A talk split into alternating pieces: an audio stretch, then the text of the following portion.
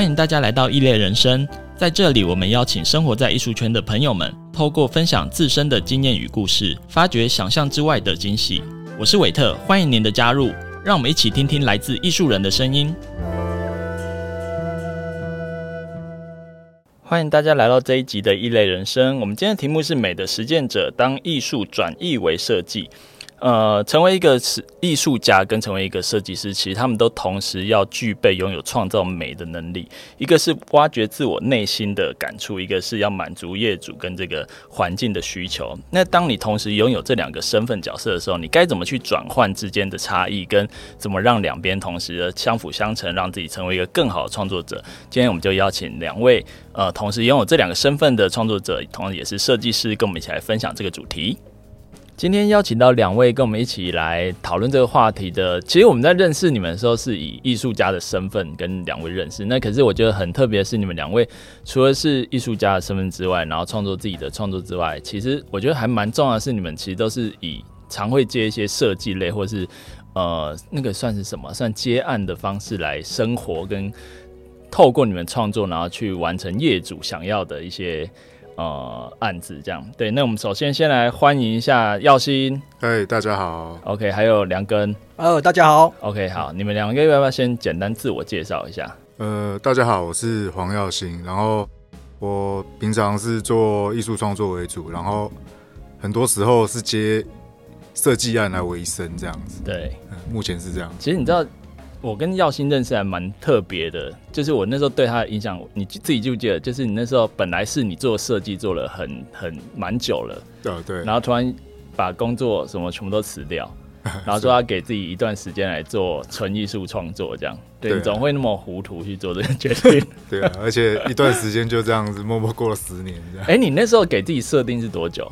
其实那时候设定是一年，后来就变两年，后来变五年，现在变十年。对，已经十年过了这样子。对，OK，好。嗯、那另外一位梁根，要不要简单自我介绍一下？哦、好，呃，与其说呃艺术家，我觉得我比较像跑龙套的哦。OK，对我我是绘本作家才对。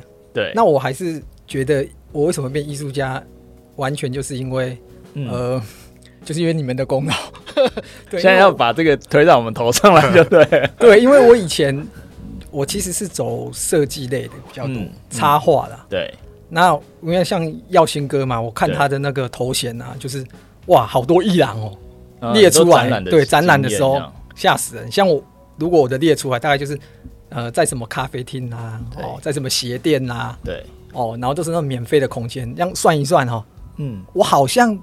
这十几年当中，只有在一家艺廊展过啊！真的哦，对，哦，那家很厉害，你们知道哪一家吗？哪一家？超厉害的，哪一家？金车艺文中心，哇，超厉害！我对，唯一一家。我在我在想要不要提高你的讲师费，这样。然后我从此就不知道为什么被列入好像有艺术家的行列。OK，对，还觉得蛮开心的，因为其实你的绘本作品还蛮多的诶。哦，目前出了三本。对啊，那而且。我觉得蛮多本，就是你不出就算，每次一出就是你知道，我整个脸书洗版，然后到时候看得到你的作品这样。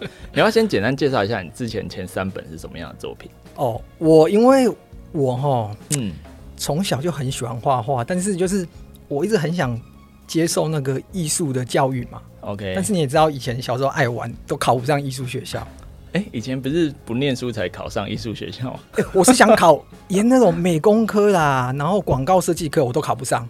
哦，对，okay, 是因为术科还是学科的关系？欸，应该是学科，那时候是考学科嘛，Okay. 然后就从来没有学过画画。后来我第一次学画就已经在可能是高中的制图嘛，Okay. 那种高职的制图，然后最后才进了设计系。嗯，所以我在开始画画的时候，画绘本的时候，可能啦，我觉得啦。比较没有那种框架，OK，对对对。然后我想，我都是我画画哈，都是画我自己想画的东西。对对，这是一件很奢侈的事情。对，没有出版社找我，我知道出版社不会找我啊，那我怎么办？我就自己画，自己印，自己出，然后自己库存堆在家里。哦，直到出版社来找我，OK，对。然后出版社来找我，还是说我只想画自己的。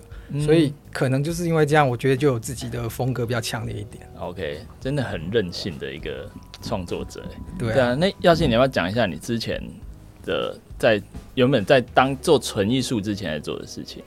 就我大概二零一二的时候我离职啊，然后就是为了要做纯艺术创作。嗯、然后那个之前我是在一家算是台湾市占率蛮高的一家运动用品店的鞋制造鞋的鞋商啊。OK，嗯，然后他有代理，然后我在里面工作就是设计运动鞋，然后从婴儿的到老人的都有这样。哇，然后各式各样的鞋啊，运动鞋、篮球鞋，嗯。跑鞋、凉鞋、皮鞋都有。那是什么契机会让你真的想要回到纯艺术创作？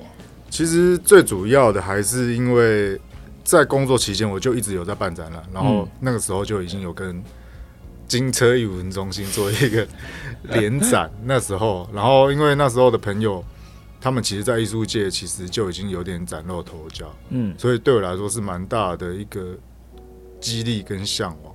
嗯，所以我就决定在二零一二的时候就离职，想要专心的朝向艺术创作这条路。这样，OK。那像你们两个，我觉得最特别的是你们同时肩负，就像我刚才说，你们是纯创作者，那同时不管是出书或是接设计案，你们觉得在这两个之间的转换最大不同是什么？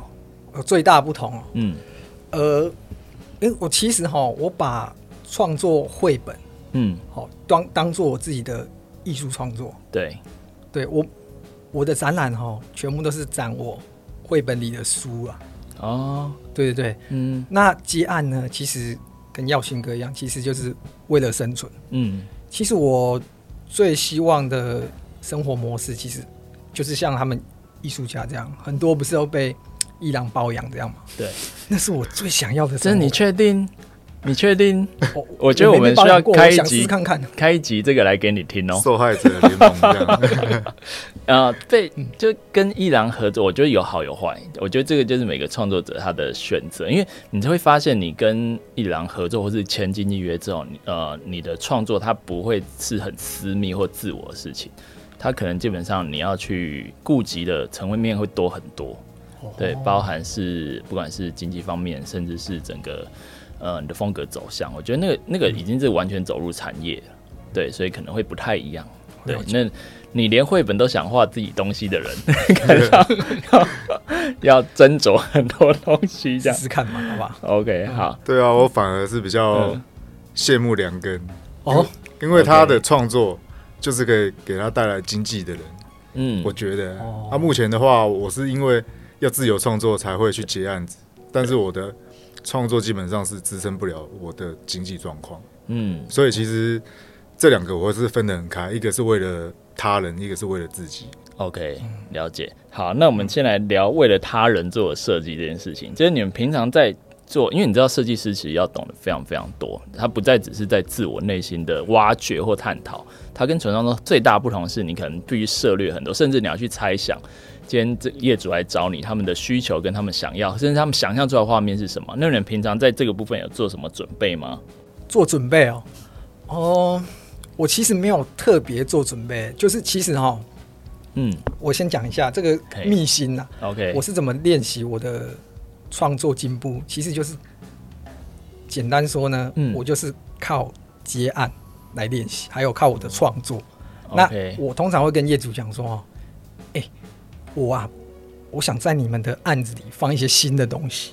嗯，讲好听是新的东西，其实他私底下就是他就是业主，就是我的白老鼠啦。哦、我就要实验，你要去实验这个东西。对，我通常进步是在，你确定要把这件事情公开讲出来吗？一定要讲一下。之后你会跟业主说你要试验新的东西的时候，欸、他们就很害怕。其其实哈，效果都还不错。哦，对，嗯、我我干脆讲一个故事好了。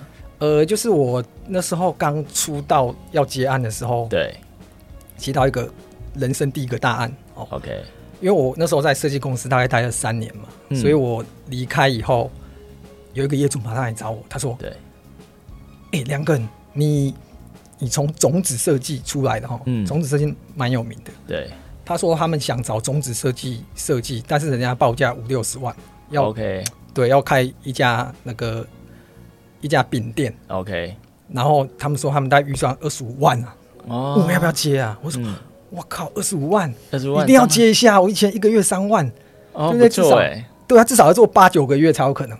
对，我就说我接我接，哦，然后呢，他就说，他说好接好好，嗯、就他就说呃，你一定会啊，你种子出来，你应该什么都会做的哦。对，我先到带你去我们的店面看一下。OK，然后到那我才看到就是那种铁皮仓库啊。嗯、他说那是店面呐。OK，我说啊，这家就是仓库，你啊，你要叫我做成店面。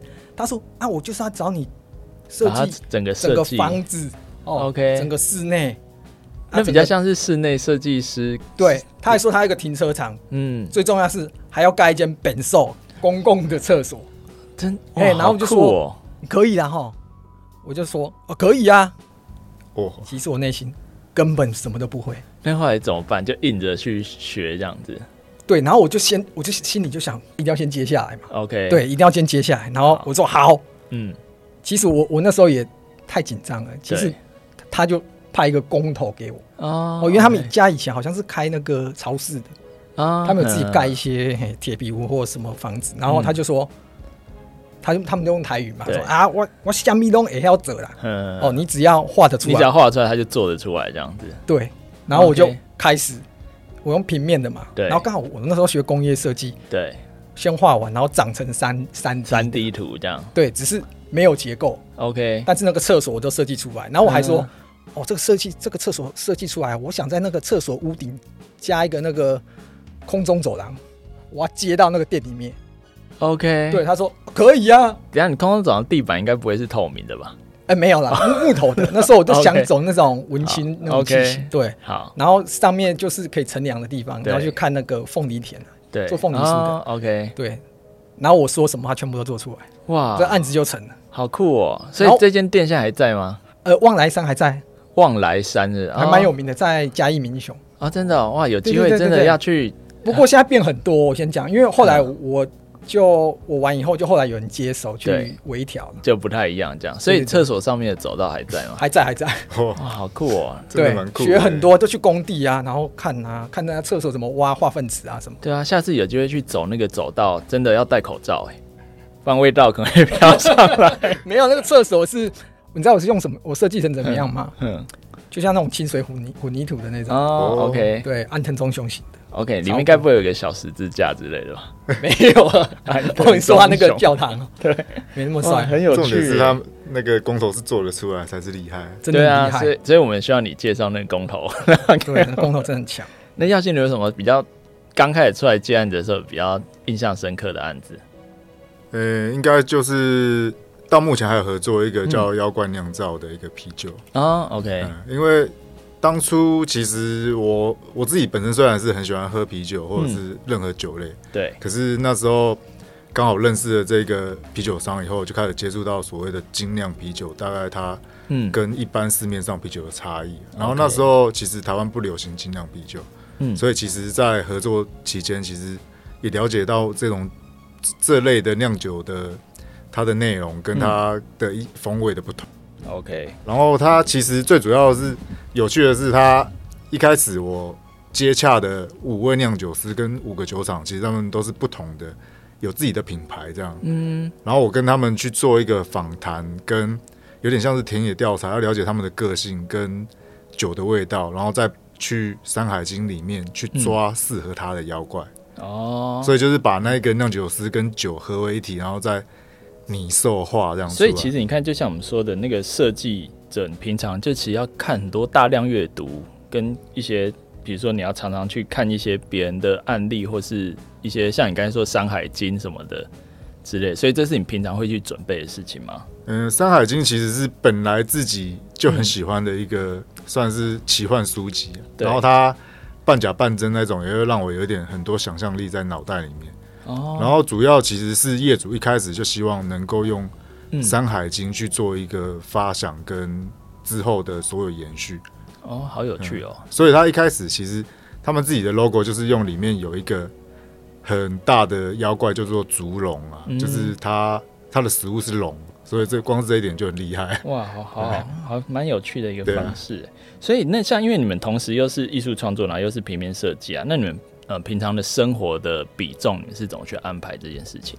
比重的话，其实主要我还是我其实一直都在调整，然后会看当时的现状去做微调，或者是要增加减少。像如果比如说我今年的上半年就有一档展览，对，我当然上半年在准备展览的时间会比较多，嗯，然后创作时间会比较少。可是相对的，我必须在没有展览的时候去补足准备展览这时候的呃经济的缺口，因为其实在创作的时候几乎是没有收入的，嗯，所以就必须要去挖东墙补西墙，时间跟经济这方面两个都要一直卡来卡去这样。OK，那你有每一年给自己一个目标吗？比如说你每年一定要办一档个展或者什么的？其实基本上是有，就是希望每一年都有一档个展，然后两档联展这样子。嗯、OK，对。那目前为止都有达到这个目标设定、欸、这两年是没有。对啊，因为这两年比较比较没有那么频繁的展览。嗯，OK，因为像我不知道，因为像比如说你们。平常是以一个创作者为主嘛？那可是你们像一些设计的案子，他们是怎么去接洽来的？就以你们的经验，比如说他们今天想要找你们设计，或者你们有遇过什么比较特别的找到你们的方式吗？还是说有什么大部分是从哪个管道过来的？哦，像我，呃，我也觉得很神奇，就是说、嗯、我从我离开公司后嘛，对，所有的案子，对，就是。哎、欸，他就会找过来，自己找来嘛。哦，那其实因为我现在有在那个学校教书嘛，嗯、所以我在想说，我一直去理清说，到底是怎么办到的？对啊，到底是哪里？我后来找到原因，学生家长。其实我学生的时候做了一些事情，两件事。嗯，我后来为了要跟学生讲这件事，两件事。第一件事是我大量参加比赛这件事。OK，、嗯、对，参加比赛，我就跟同学讲说，有三个好处。嗯。第一个是奖金多.我以前拿过最高的首奖是三十五万金奖，光宝创新奖。嗯，对。不过我是参加好几年才得到。OK，大家至少你好几年有得到，对，有人是好几年都没得到啊。对，还我觉得运气还不错，就是我没有放弃。我大概毕业前一年拿到。然后第二件好事就是，我我每次都跟同学讲说，在学校，对，你就惊了五轰的哦。就是哦，他学长哦，学妹，得到什么奖？然后那个学弟说哦，学长学妹哈，就会一直来找嘛。就、嗯、第三就是你拿这些履历，你就可以去申请工作。研究所超好用，尤其研究所。对，我后来有读研究所。对，嗯、所以比赛这件事啊，第二件事就是我大量的参加创意市集。OK，对啊，参加创意市集，我觉得好处又更多，因为你可以把自己东西做成产品去卖嘛，嗯、所以你是直接面对消费者。对，对，然后而且。看你的人，看你的东西的人，什么样都有，有老板啊，有家庭主妇啊，有工人、学生，嗯、所有人都在看你的作品，然后看你喜不喜欢，你就自己调整嘛。嗯，然后我就无意中啦，就认识了很多现在的业主哦，这是一个蛮好的。对啊，比赛是认识比较专业的企业，OK，企业主，了解。所以这做这两件事。就是让我，我觉得我后面比赛跟跑市集这样子，对，源源不绝啊。嗯、当然，你跑市集，你在创作的东西，就是你不断抛出去，就有越来越多人看见，啊，就会越来越多业主，这是正循环。OK，对，所以就这两件事。OK，好，耀新嘞？你的呢？我其实大部分的案子都还是嗯，透过朋友，朋友介绍过来的，几乎是占了九成吧。哦，那么多。对，然后有一个啊，还还有就是。做过的业主在介绍其他业主这样，OK，所以代表你之前的东西他还蛮满意的这样，呃，应该还 OK。可是有一个我觉得比较特别，就是嗯，有一个我之前在金山南路做的涂鸦，嗯，结果人家是因为看到涂鸦，然后去问里面的人，然后那里面的人刚好认识我，然后他就把那个人介绍给我，后来我就接了他的几个做壁画的案子，然后他又在介绍涂鸦。在路边吗？哎、欸，其实不是，他算是一个涂鸦展。可是后来那个东西被永久的放在那个玻璃橱窗。哇，好酷哦！因为他一直要拆，结果拆了呃五年，到现在还没拆。八字太重，拆不掉。应该是经费太太高，他拆不动。你到底花的画在什么地方上面了？没有，应该你走金山南路，然后往华山那边就看得到。哦，OK，蛮有趣。那你们跟业主或客户啦，在合作经验上，过程上，你们有没有遇到什么比较特别或难忘的事情？哦，这这个很多，嗯，有好有坏的。呃，我我我先讲一个好的啊。好，真的很难忘，那大概是我第一次呃出国，对，画壁画哦，跟耀行哥一样，也是我，因为我之前在台湾就画了一些，也是餐厅啊，嗯。哦，什么样的，然后就有一次我就接到一个 email，就是香港的业主对，说他要开一家咖啡厅在香港，在香港，他怎么会找到你这边来？对，他就写说，因为哈，他来台湾玩的时候就去了好秋，嗯、好秋就我画的嘛，对，然后他就觉得很很符合他的咖啡店的风格。的需求这样子，对，然后说要找，我就想说，我那时候想说，哇，香港哎、欸，对，香港你要开一家店，因为香港地最贵，对，我想哇，这个业主绝对很有钱，然后他上面还写说，我礼拜六在台湾台北，我们见个面吧，谈。我超开心，嗯，那最后我在现场看到他，对，心里就三个字：挫赛呀。为什么？比二十几岁，比我还年轻，就设定是非常对。故事还没讲完哈，然后说：“哎呀，这……然后可是我就跟他谈说，你只要满足我两个条件，我就去香港。我没有去过香港，OK。我我因为我常常谈案子的时候，大概知道。我说第一个哈，你帮我出机票，OK。啊，第二个就是我预估你这面墙我要画两个礼拜，你帮我出住宿哦。”满足这两个条件，我只给你收三万块。哇，对他那个墙很大，画两个礼拜啊。然后他就说：“呃，那我考虑一下好啦。”哦，香港的 OK OK。然后过不久，我就真的收到他的电子机票。对，哇。然后我就去香港，你们知道去香港要多久吗？坐飞机四个小时。呃，正常啊，直飞大概一个一个半吧。哦，这么快。然后我坐六个小时。为什么？我在 我在上海转机啊。啊。啊，是哦，因为这样比较便宜嘛。哦，对，他就很省。然后我就到香港，对，机场，我想说，哇靠，他真的省成这样。嗯。然后他都，他就说他叫他朋友来载，来载我。对。然后就开了一台宾士来。哇。我都，哎，哦，他可能，我想说他可能为了卖面子哈，就坐宾士。然后最后到了香港见到他本人嘛，他年轻二十几岁，他就说，我现在两个人第一次来香港啦。嗯，我带你去那个。两两个不是每个香港人都郭富城，好不好？可是就是那个枪很重啊。我带你去住宿的地方啦，放行李啦。OK，好好好。结果他开了一台保时捷，哇！然后载我去住宿地方，嗯，他开很远，我想说可能不是住什么新界，就是大埔那种，对哦，鸟不生蛋地方。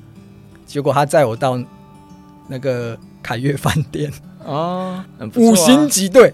就很就嗨雅啦，那个连锁饭店。我想说，我画，我一开始说我是要来这边画墙壁嘛。他说没有啦，你就住这里啦。嗯，哇，有游泳池啦，你可以用啊，或者健身房啦，很不错啊。有后悔后悔开三万吗？后悔死了，应该开三十万。没有，你刚才说三万是美金，你那时候忘记刚才真的忘了。原来他老爸是那个开那种日本料理米其林那种，还有法式餐厅哦，所以他家很有钱。所以这是个。人不可不可以貌取人的故事，对，而且最恐怖，我还没讲到最后一个事情，嗯、最恐怖就是我去画那天，对，到了现场还在工地嘛，对，这件事是真的，然后我就问工头说，哎、欸，怎么那么环境很杂乱？嗯、我我什么我可以画了吗？对，他很凶啊，画什么画？我画你个鬼！油漆都还没干，嗯。我说油漆还没干，那那我吃吃个饭，我我等一下再再来看干了没。我真的永远记住他说的那句话，他说：“你吃一百碗叉烧饭都不会干啊，要两个礼拜后才会干。”我说：“我拿出我的 schedule 两个礼拜。”哦，我人在台湾啊，那这样所以时间没有瞧好，对不对？工程工程他们延延了，对，然后也没跟老板讲。那后来怎么办？然后我就跟老板说：“我我两个礼拜，嗯。”啊，现在不能画怎么办？对，然后他就说：“两个人没关系啊，嗯，我带你去玩呢。”哦，所以他就带你去玩，我就在香港玩了两个礼拜，然后就回台湾了。然后你没有画吗？啊，没有，后来又回来画了。后来又回来的时候，过了两个月，OK，整个都撤掉，那个室内设计都撤掉，都全部完干净了。对，我才来画。你这样怎么好意思跟人家收三万？今天你要给人家钱吧？你他还觉得很对不起我。后来你知道吗？他还配一个，与其应该是配一个监监监工的人，但是那个人就是负责我三餐，然后有点是小秘书的概念，对。但其实我知道他是在监视我的进度哦，对，不然又发生延期怎么办？了解哇，真的很特别。对，那次我真的是一次去没去过香港，一次就去两次，而且还去玩了两两个礼拜，然后最后两个礼拜，可是那回来那两个地方真的要死不活。哦，因为好累，我真的不知道画墙壁就是不休息的话会死人的。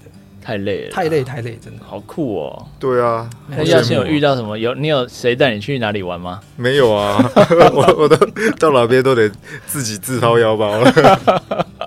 那你有遇到什么比较特殊的、印象深刻的业主？业主来说，其实比较深刻的，我都觉得不好啦，嗯、就是都是不好的结果。那我们来讲个不好的嘛，不然大家以为是我业主都会带你去香港玩。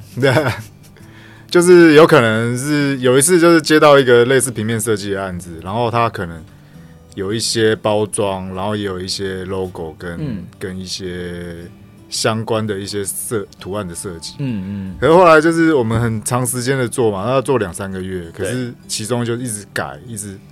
一去做修正，结果到最后，嗯，他整个都不要了。OK，很正常啊，我觉得蛮常见的、嗯。但是因为我对那时候刚出来接案子，我不太知道接案子会需要有一些自我保护的动作。OK，好，我们讲到重点来。你觉得以你现在吃了那么多亏，你觉得接案子要什么自我保护的动作？我觉得第一个就是合约啦，然后押金跟。跟应该是说，把所有修改的条件跟工作时程全部都要讲清楚。OK，对，好，所以合约里面会包含了哪些部分？其实合约这种东西，嗯、大部分其实是要业主来定，然后我们去、嗯、去要求他把这些合约给我们写。OK，这样去修改这样。对，所以包含了，比如说你做到几趴之后，他会给多少费用？那你是什么时间点会把这些东西完成？这样还有什么内容？这样都要写清楚。是。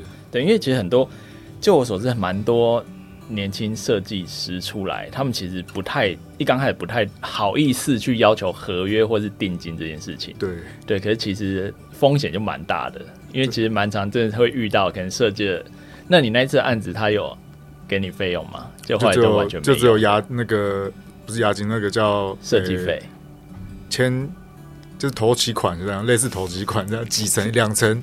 OK OK，后来他整个就坑多这样，哇，这真的是很好像蛮常会遇到这种状况的，对不对？嗯，这个蛮常的。OK，对，对，所以其实做设计师他也有他的风险在啦，对，对啊，因为其实你知道，在很多这样的那个经验里面，像你们刚才提到的，比如说呃，不管是客户，不管是啊、呃，甚至比如说你当出版在出版的时候的出版老板或一些经纪，有没有在过程当中有没有什么谁是影响你们比较深刻的人这样子？在设计的部分嘛，对，或各方面设计的部分，我觉得以目前我诶、欸、谋生的这些技能，基本上都是在上一家公司学到的。OK，就是包含平面设计，然后一些呃案子执行，甚至是实际上它生产的一些流水流水线这些，我其实在上一家公司，我的那个教我鞋子制作的那个师傅对我的。帮助跟影响都很大。OK，对，所以他是教会了你什么东西？比如说教会你整个接案的流程吗？还是整个？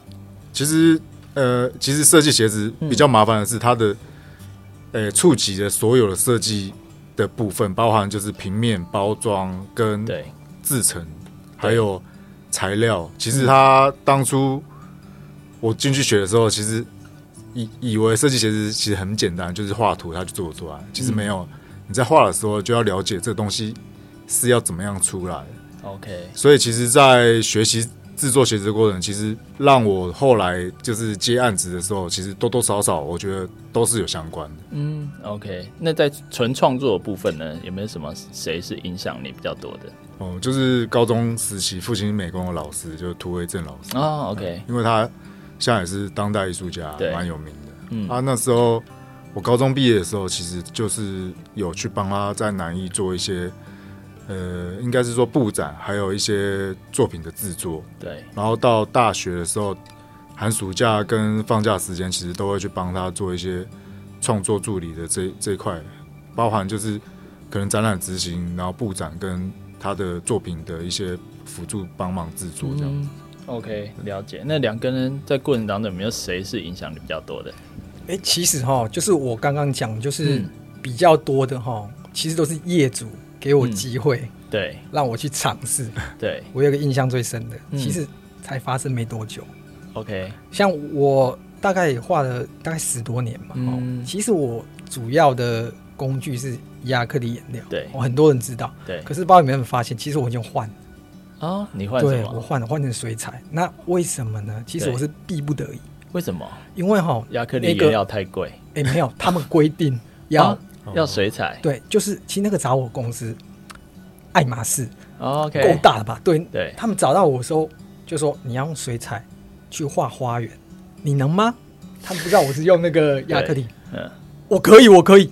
其实我根本就没用过水彩，所以因为我以前就是你不管什么案子，你都先答应再说。先答应，那个钱开出来你就不行，推不掉，你知道吗？OK，就是非接不可。对啊，可以养我很久。好，然后，然后你知道怎么办？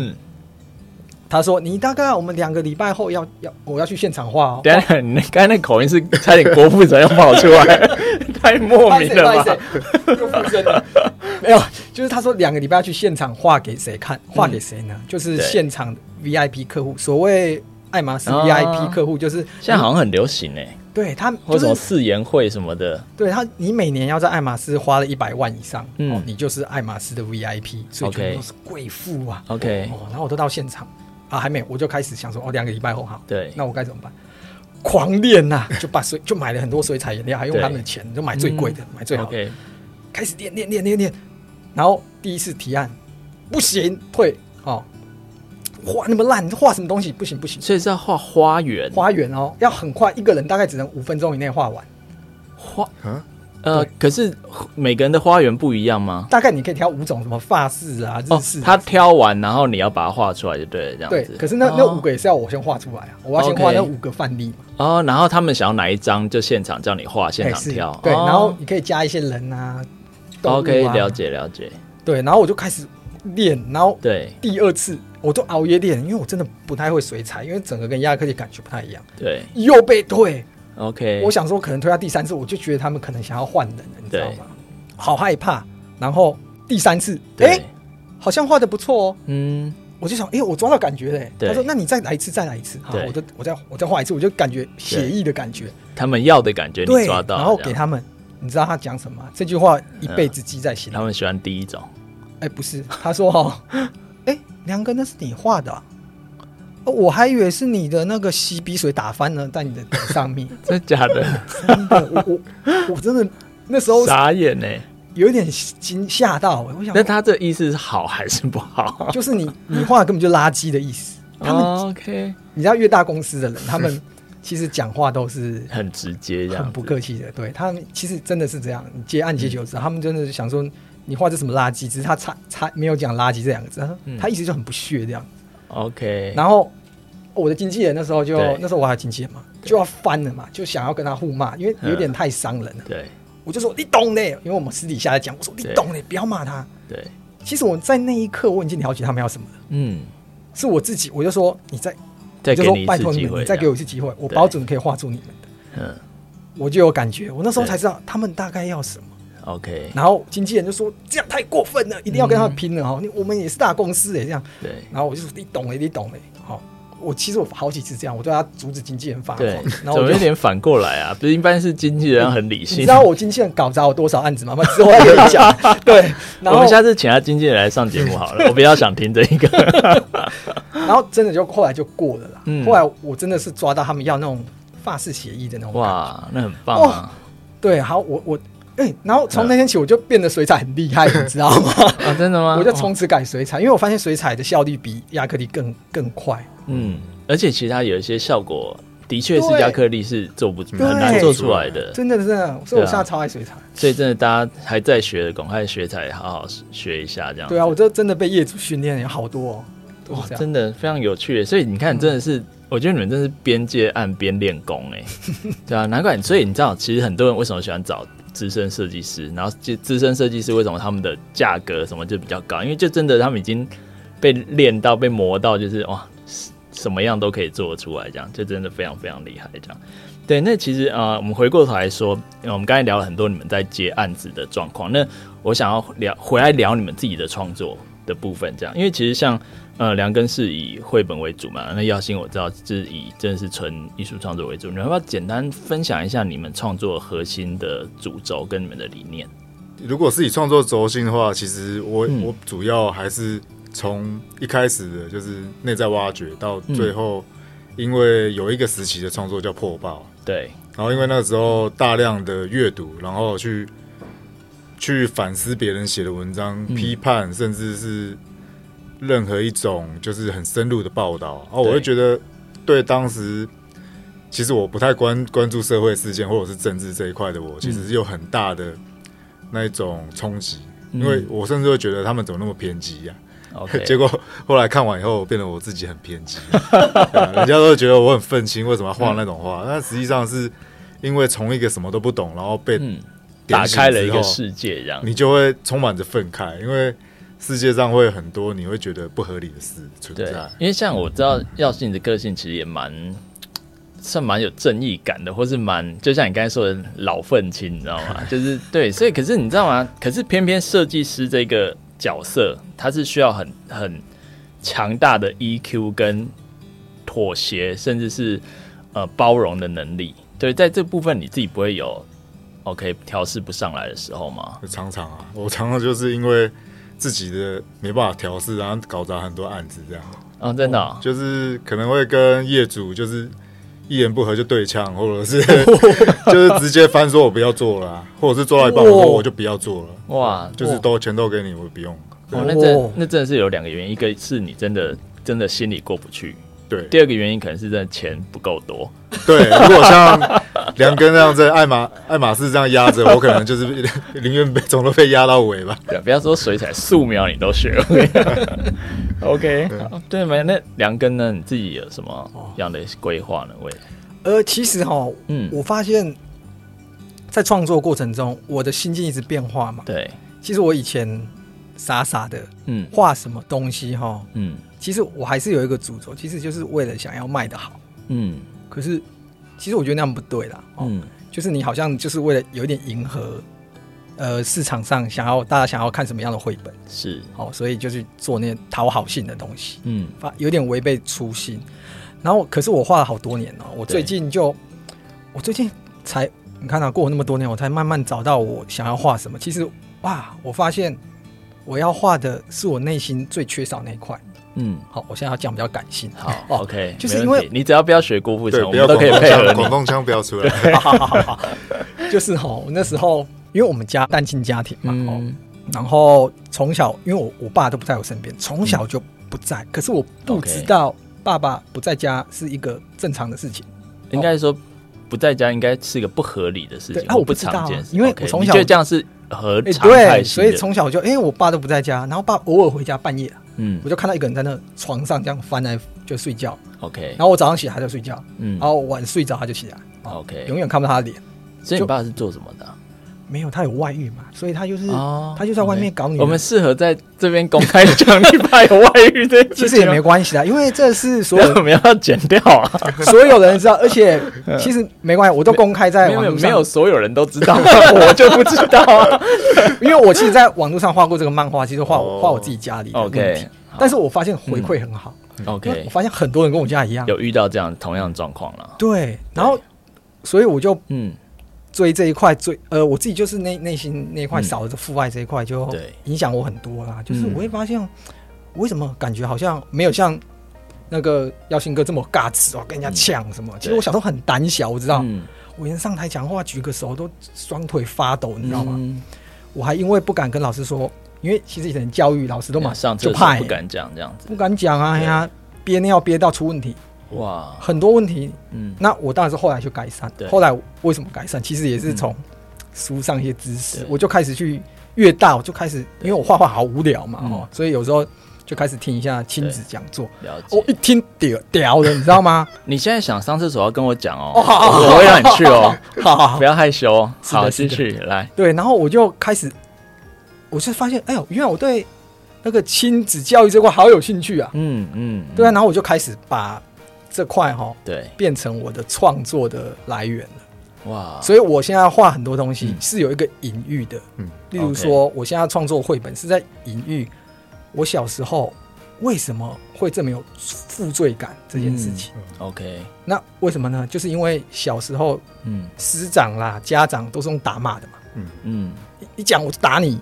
所以你以后都不敢讲话了，不敢举手，举举手被骂，嗯，做事就被骂。我小时候印象中就是我做什么事一定被骂被打，嗯，对，所以后来我就把这件事变成我绘本创作，OK，就是画一个啊，例如呢，就有动物，对，他只要做错一件事，他身上就多了一个锁，把自己铐起来。哇，好好，对，就是类似，好沉重的。最后这个动物它连嘴巴都被 铐起来，这样子。像狗会不是会戴那种不会红的，然后最后被关在笼子里，然后但是靠着朋友啦、家人的谅解，就一一粉碎。OK，所以还最后还是有正面的那个。对对对，最后故事就是，呃，最后一个人是原谅了他嘛。对，但是那个原谅他的人也也解放了自己，嗯，类似这种，我就把它放在我的绘本绘本里面，比较隐喻一点。OK，这个还蛮，其实其实不隐喻，其实它还蛮强烈的。其实我是要让大家看出来，我我想表达，所以我现在以后的风格都变成这种，我就边听那个亲子教育啊，变成把它变成我的创作来源。我觉得很棒哎，因为绘本其实的确它的呃阅读的族群它。本来就可能是真的是妈妈陪着小孩看，嗯、或是小孩自己看这样，对，啊，所以我觉得这个这个蛮好的，而且我觉得这个对你来说，我觉得它就是一个自我疗愈的过程啊，是是是，对。对啊，是很蛮有趣的，对啊。那耀信呢，你接下来未来有什么规划？其实我刚才听两个人讲，就是关于他家的爸爸的那件事，嗯、其实我自己本身也很有感受，嗯。虽然我爸是从头到尾都在家，我也看得到他的脸，可是可是其实带给我们，我刚才以为你要讲什么，你知道吗？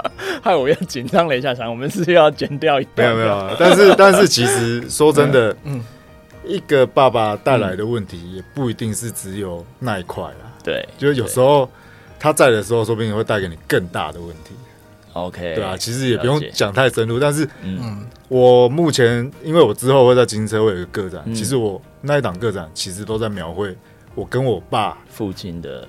之间，嗯，有一段时间他长期住院，然后我在照顾他的过程，嗯，然后这里面有一些他因为病出现的妄想，跟我自己对于照顾他时产生的想象，其实是一个。其实这牵扯到有一些我跟他之间的关系的拉扯，嗯、这其实又是也是有长照另外的一个问题，跟你们知道父子之间的一个感情的问题，这样。其实比较偏向于父子之间的感情，嗯、长照的部分对我来说倒倒还没有那么难过了，嗯、就是照顾以照顾者这这件事来说，我觉得还好。嗯、OK，对啊，所以我们这一集要放父亲节播，也不用了。只是我觉得梁根他讲的，其实我也有感受，就是关于创作，嗯。的出就是你想要表达、想要让人家知道的东西，其实对我们创作者来说很重要。就是像他想要创作出这些事情，其实他想要让人家了解这块的重要。然后我以前到现在所有的作品跟系列，其实也是在讲不同时期想要让人家了解。OK，了解，然后让人家知道我想要表达什么。然后其实。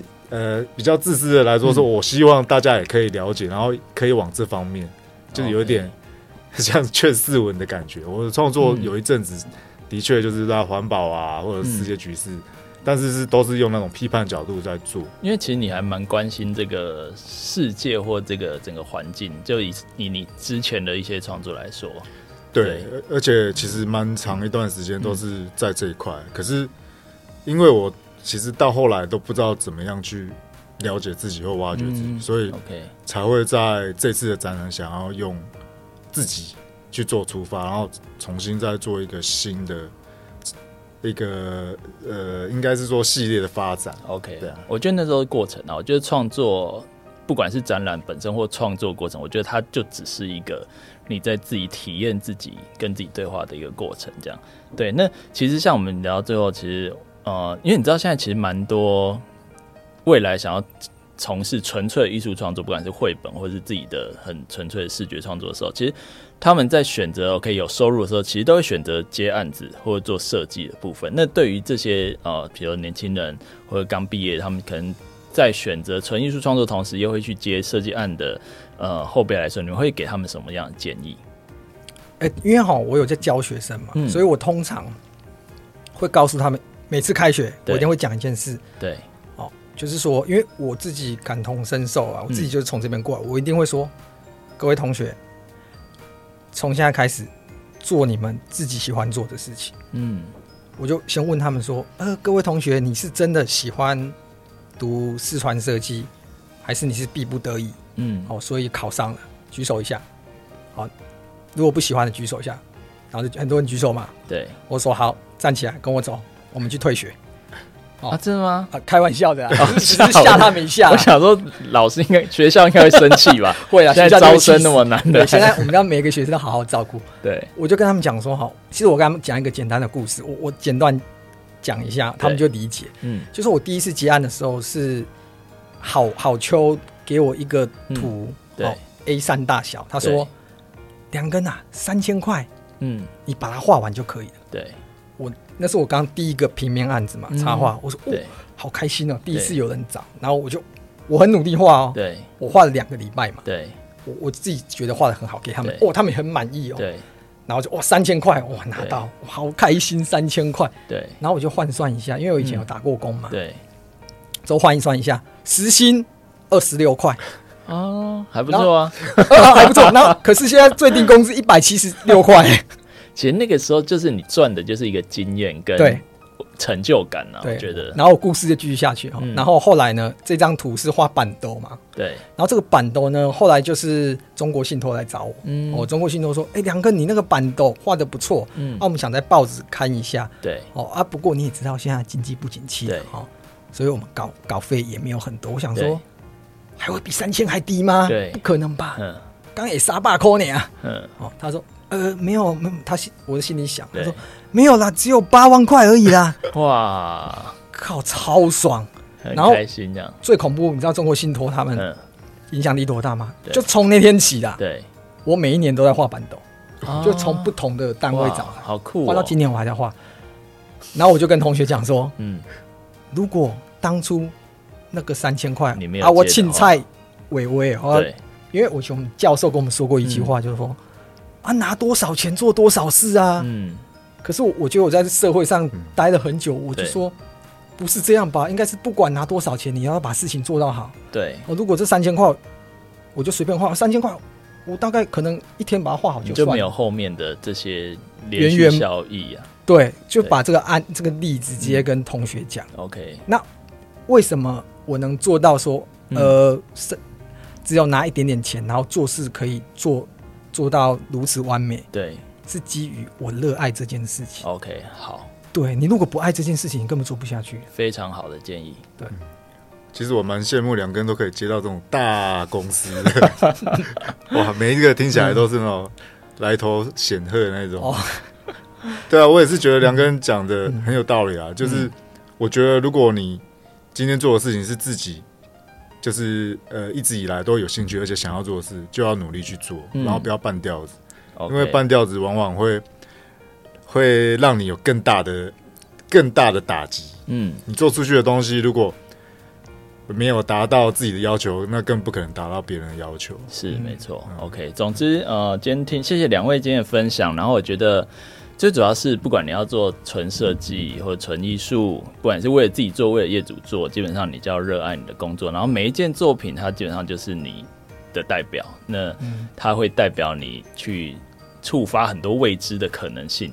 对，那也希望呃，也祝福两位啦。那也希望你们未来真的可以越来越多好的案子，这样，那也越来越多好的业主可以带你们去各国玩，这样子。对，那也。也希望两位跟爸爸关系也越来越好。OK，好，那再谢谢两位，谢谢，好，谢谢。欢迎收听本节目，欲得知更多最新消息，可以上金车文艺中心官网或追踪金车文艺中心 KCCA 的 Facebook 与 Instagram 粉丝专业。以上内容由金车文教基金会策划执行。